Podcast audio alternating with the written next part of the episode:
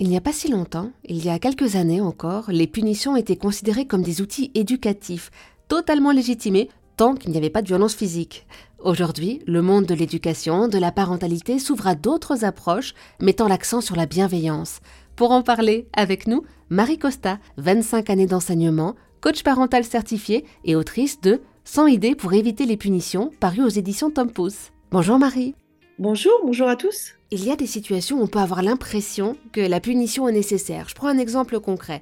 Si ça fait 15 fois que je répète à mon enfant qu'il ne faut surtout pas toucher, manipuler les couteaux, qu'il peut se blesser, et, que je vois qu'il les a touchés justement, ces couteaux, pour mettre la table, Comment réagir? Je sais que ça part d'un bon sentiment, c'est pour aider à mettre la table, mais pour sa sécurité, je peux avoir l'impression qu'il faut marquer le coup et, donc punir. Là, il faut stopper le geste, hein, parce qu'un enfant qui se met en danger, on va pas le laisser se mettre en danger. On, attrape la main qui a les allumettes, le couteau, etc. On dit stop.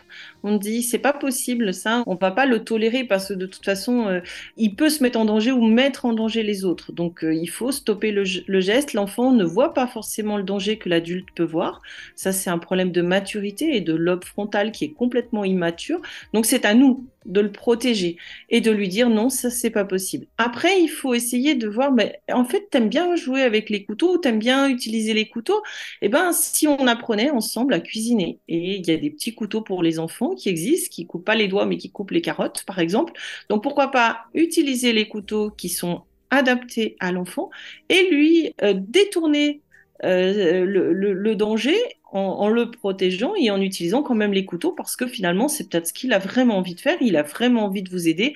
Je pense que là on part pas d'une mauvaise intention, mais plus ben euh, j'ai envie de t'aider, donc on va l'aider à euh, utiliser les outils, mais des outils adaptés. Et on va tout, évidemment le, le, protéger au maximum. Hein. Ça, ça fait partie des rôles des parents, la protection de l'enfant. Merci beaucoup, Marie Costa.